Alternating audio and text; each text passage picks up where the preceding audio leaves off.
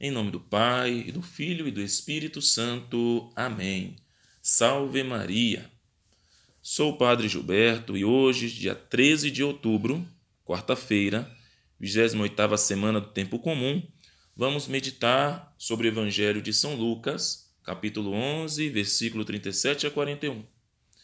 Queridos irmãos e irmãs, o Evangelho de hoje, Jesus nos ensina que não alcançaremos a santidade apenas com as práticas externas, mas por meio de uma verdadeira transformação interior. Jesus foi convidado por um fariseu para jantar em sua casa, e o fariseu ficou admirado ao ver que Jesus não lavou as mãos antes da refeição.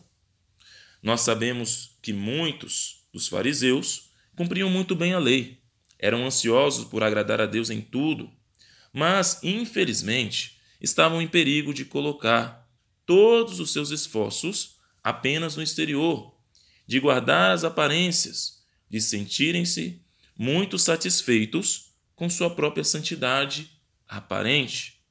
É por isso que Jesus os ataca, querendo que reflitam e mudem.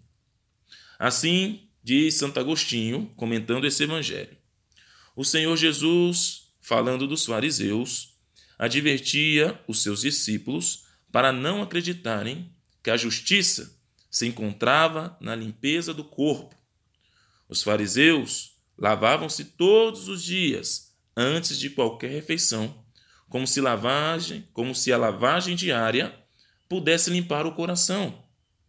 Este pedido de uma boa consciência foi rejeitado pelos fariseus e por isso lavavam o exterior, permanecendo interiormente na iniquidade. Elogiada esmola, pratique e experimente. E podemos perguntar: o que significa dar esmola? Pratique a misericórdia. Ela começa com você. Sua alma implora as suas portas entre a sua consciência. Se você vive mal, se vive como um infiel, entra na sua consciência e aí encontrará a sua alma pedindo esmola. Jesus, portanto, nos pede para que não possamos ficar num mero formalismo, que somente nos contentemos com o exterior, com os gestos, as ações, que deveriam ser um sinal do interior.